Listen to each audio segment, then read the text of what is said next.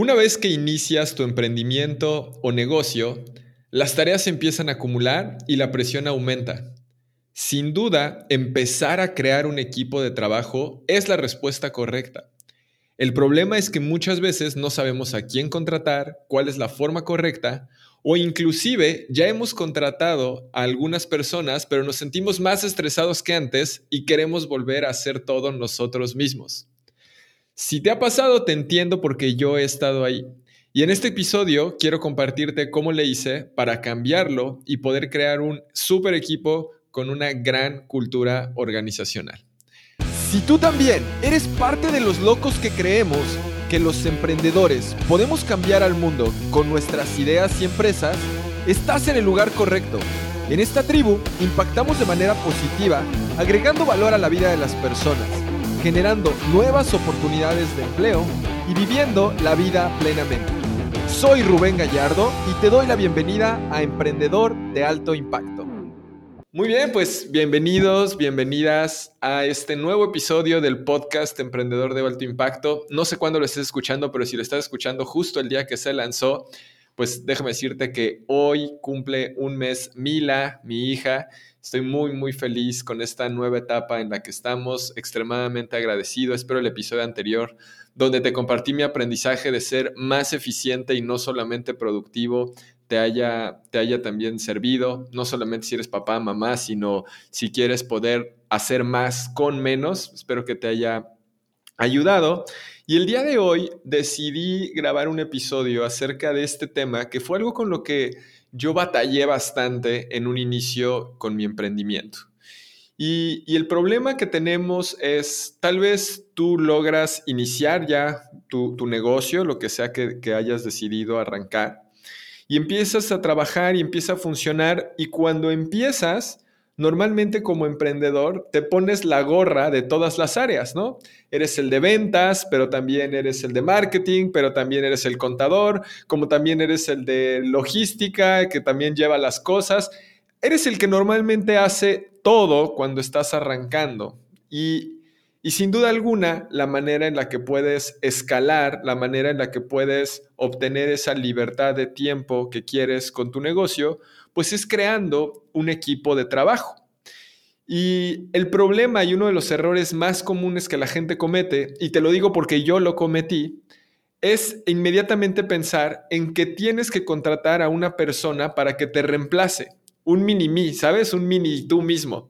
Piensas que debes de contratar a una persona que haga todas esas cosas que tú haces hoy para que así te puedas liberar de esa, de esa operación y entonces puedas pues regresar a tener tiempo y que realmente pues tengas un, un emprendimiento donde te puedas enfocar en las partes que eres mejor y que más te apasionan y en esa ventaja o ese, ese don que tú tienes dentro del negocio donde aportas más valor al negocio. Entonces yo tenía este error hace, hace ya unos años, gracias a Dios ya pasó un tiempo de esto y ahora hemos, hemos podido escalar nuestro equipo en Aprendamos Marketing, ya somos ocho personas trabajando todos de manera remota con una excelente cultura organizacional, con unos altos índices de retención de personal y, y están felices con su trabajo. Entonces quiero platicarte un poquito ¿Cómo es que le he hecho? Sin duda alguna seguimos aprendiendo, como todo en la vida, todo es un proceso y siempre estamos en un proceso de mejora continua. Pero sin duda alguna, un error muy, muy común es este, querer contratar a alguien que sea tu mini-mí, alguien que haga exactamente lo mismo que tú, pero resulta que eso no va a ser posible. Te lo digo por experiencia propia, no va a ser posible que alguien haga todo lo que tú haces porque simplemente no tienen las, la experiencia que tú tienes, las habilidades que tú tienes o la visión que tú tienes del negocio. Entonces, ¿qué es lo que hay que hacer? Lo que hay que hacer es despedazarte, y estoy haciendo comillas para los que están escuchando esto, y eso quiere decir que vas a ir pasando responsabilidades a otras personas, pero como por bloques. Es decir, si tú te pones, como te digo, la gorra del de marketing, la gorra del de ventas, la gorra del de operaciones, la gorra del de logística, la gorra del de servicio al cliente, la gorra del el que paga, la gorra de todas las diferentes áreas de tu organización, aquí la idea es que tú crees un diagrama organizacional para tu empresa. Pero te estás diciendo, Rubén, ¿cómo voy a crear un, un diagrama organizacional si ahorita soy una persona o somos dos personas? La idea es que crees un, diagrama organizacional del futuro, de cómo esperas que tu empresa tenga que verse en seis meses o en un año o en dos años o en cinco años, basados en la visión, misión y objetivos que ya tienes dentro de tu negocio. Eh, te puede ayudar como un punto de partida pensar en, en las áreas funcionales de tu negocio como las tres áreas que hablamos dentro de los tres sistemas para que un negocio funcione. ¿no? En el episodio número 21, si no lo has escuchado, o regresa a escucharlo, que hablamos que todos los negocios tienen que tener tres áreas funcionales, el área de adquisición, el área de monetización y el área de entrega de valor y posiblemente un área adicional que sea el área de soporte interno, ¿no? Esas cuatro áreas y sobre esas tú puedes ir creando este diagrama organizacional del futuro y de ahí lo que debes de crear es cada, cada persona que tenga eh, distintos puestos, qué responsabilidades tiene. ¿Cuáles son esas, esas tareas, esos resultados que se esperan de cada puesto? Posiblemente en un inicio tú tienes cinco puestos, como te estoy diciendo, pero tal vez contratas a una persona y en vez de que haga todo lo que tú haces, que eso es completamente em, imposible, o muy difícil que hacer que funcione, lo que vas a hacer es decirle, hey, mira, yo ahorita hago estas cinco, eh, estas cinco áreas o estas cinco cosas, a ti te voy a delegar las responsabilidades y resultados de esta una área y esta segunda área. Y entonces lo que va pasando de esta manera es que vas creciendo de una manera mucho más ordenada, y la persona se puede volver mucho mejor que tú haciendo eso que tú hacías con poco enfoque. Porque si tú antes decías, vamos a pensar el caso de que tuvieras 100 unidades de energía, ¿no? O sea, 100, 100 es tu capacidad y la divides entre cinco áreas, pues en cada una estás dándole 20 de tu capacidad. Si ahora solo estás en tres áreas, pues ya le estás dando a cada una de las áreas 33.33 de tu capacidad y la otra persona le está dando mucho más de lo que tú le dabas a las otras áreas y van a poder avanzar mejor. Algo que a mí, por ejemplo, me causó mucha felicidad fue el día en el que mi equipo pudo empezar a avanzar en proyectos específicos eh, y que inclusive yo ni siquiera estaba enterado de muchos detalles detrás del proyecto, porque eso significa que están ellos siendo dueños del proceso, del resultado, pero lo que sí tú como, como, como el emprendedor, como el visionario, como el fundador, como el creador, es aportar esa visión al equipo, es decirles, hey, lo que queremos lograr es esto y la forma en la que lo vamos a lograr es esto y adelante, darles esa libertad operativa y a través de la creación de cultura. Algo que, algo que sin duda yo, yo cometí muchas veces ese error y, sin, y, vamos y seguimos corrigiendo, es algo que como te digo, es un proceso de mejora continua, es ser súper claro y específico respecto a las tareas y resultados que se esperan del puesto. Cuando una persona entra, debes de pensar en, ok, cuando tú entras a trabajar aquí, yo quiero decirte específicamente, necesitamos que hagas A, B y C y los resultados que esperamos de tu puesto son A, B y C. De esa manera va a ser mucho más claro y de esa manera tú no vas, tú como al, contratar a esta persona, vas a saber cómo, cómo medir si están o no haciendo las cosas de acuerdo a las expectativas que tienes, ¿no?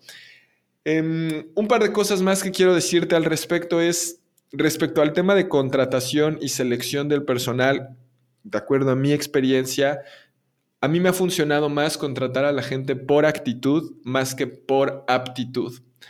¿Por qué? Porque las habilidades específicas del puesto se pueden aprender, se pueden desarrollar, pero una buena actitud difícilmente se cambia. Entonces, no digo que la gente no pueda cambiar, claro que puede cambiar, pero al final creo que eso no es responsabilidad de la empresa y menos con un nuevo empleado.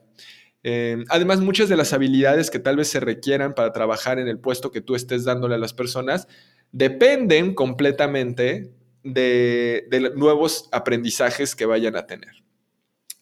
Y ahora, para cerrar el episodio, también quiero decirte algo que es muy importante que, que tomemos en cuenta en esta creación de equipos de trabajo. Si tú contratas a una persona y no funciona en el puesto, déjame decirte que debes de responsabilizarte por ello, por haber contratado a esta persona. El problema no es de la persona que entró. Ojo, aunque la persona no haya hecho bien su trabajo, aunque la persona haya hecho lo que haya hecho, la responsabilidad es tuya. Y te voy a decir qué preguntas te puedes hacer para responsabilizarte, porque al momento que te responsabilizas, vas a evitar que te pueda volver a pasar en el futuro, porque si tú dices, ay, es que esas personas no saben nada, ay, es que tal, ay, es que pones mil pretextos y responsabilizas al otro de esto, difícilmente vas a poder cambiar, difícilmente vas a poder mejorar y vas a estar cayendo en ese mismo patrón de manera frecuente y constante. Entonces, si la manera, la persona que contratas no funciona, pregúntate, ¿lo capacité correctamente? Fui claro respecto a las tareas y objetivos que se de su puesto. Seleccioné correctamente a la persona, porque tal vez desde ahí viene el problema. No seleccionaste correctamente a la persona. Elegiste a la primera persona que se te atravesó y ese es el problema que como no era la persona correcta, es tu responsabilidad, tú la elegiste, tú la pusiste ahí a trabajar y si no estaba haciendo las cosas correctas y no tenía la capacidad de hacerlo, tal vez no le diste la capacitación. Entonces, responsabilízate sobre los resultados de estas personas. Ojo, esto no significa que permitas que no hagan las cosas o que no ya, o sea, no significa que, que tú todo digas es mi responsabilidad si el otro no está haciendo su trabajo, pero debemos de tomar en cuenta que también nosotros al ponerlos ahí debemos de asegurarnos que sepan lo que necesiten saber, ser claros respecto a las tareas y responsabilidades y seleccionar a las personas correctas. Esto te lo digo también, sin duda alguna nosotros en, en Aprendamos Marketing lo seguimos aprendiendo, cuando tú estás eh, eh, haciendo una empresa y estás en pleno crecimiento, a veces toma tiempo esto y a veces no nos damos el tiempo para hacer este tipo de cosas porque son cosas importantes pero no urgentes. Y recuerda que donde está el crecimiento de tu negocio y de tu vida es cuando trabajas en esas cosas que son importantes y no urgentes. Porque si te la pasas haciendo cosas importantes y urgentes, vives en una forma reactiva y no en una forma proactiva. Así que eso es lo que te quería decir hoy para que ahora sí estés listo para contratar a la siguiente persona para tu equipo de trabajo. Sin duda alguna, crear equipos de trabajo es una de las maneras en que como emprendedores de alto impacto podemos amplificar nuestro impacto, nuestros ingresos y liberar tiempo para trabajar en las cosas que somos realmente únicos y en las cosas que más nos funcionan. Por ejemplo, yo en Aprendamos Marketing jamás voy a delegar la parte de dar las mentorías a mis alumnos dentro de la certificación. ¿Por qué? Porque sé que esa es una de las cosas que yo puedo agregar valor de manera única, aunque agregamos otras cosas. Eso es algo donde yo siempre voy a estar porque sé que ahí es donde yo puedo hacerlo y algo que me hace único. Eso no significa que no puedan otras personas dar asesorías o consultorías o mentorías dentro de la certificación, pero nadie más va a ser yo con las experiencias que yo tengo, con las cosas que yo tengo. Y eso es a lo que te invito, que también pienses tú dentro de tu emprendimiento, dentro de tu negocio, cuál es esa habilidad única o cuál es esa, también le llaman ventaja injusta que tú tienes y que hace que tu negocio, tu emprendimiento, tu servicio, tu producto sea distinto a los demás y que te ayude a crecer y así puedas potencializar y exponencializar tu impacto. Así que espero te haya sido de muchísimo, muchísimo valor este episodio. Recuerda que si no nos sigues en Spotify, dale clic en seguir para que descargues los episodios y los puedas escuchar en cualquier momento. Igualmente en Apple Podcast, suscríbete, déjanos una reseña, leo todas personalmente. Así nos ayudas a, amplificar nuestro impacto y a que cada vez seamos muchas más personas en esta comunidad. Y lo último que te pido es, si estás escuchando este episodio desde tu teléfono celular, toma una captura de pantalla, súbela a Instagram, súbela a Facebook, etiquétame como arroba Rubén Gallardo y cuéntame qué te pareció el episodio. Te mando un fuerte, fuerte abrazo el día de hoy desde las oficinas de Aprendamos Marketing y recuerda que los emprendedores podemos cambiar el mundo. Hasta la próxima, bye. Gracias por escuchar este episodio del podcast Emprendedor de Alto Impacto. Antes de terminar, tengo un regalo para ti. Como emprendedores de alto impacto, siempre estamos buscando herramientas que nos ayuden a poder obtener mejores resultados en lo que hacemos. Es por eso que hemos creado una guía con mis herramientas favoritas de productividad. Estas herramientas las utilizamos mi equipo y yo día con día en nuestros diferentes proyectos. Para descargarla visita rubengallardo.com diagonal enfoque y obtén esta guía de nuestras herramientas favoritas de productividad. Nos vemos en el próximo episodio.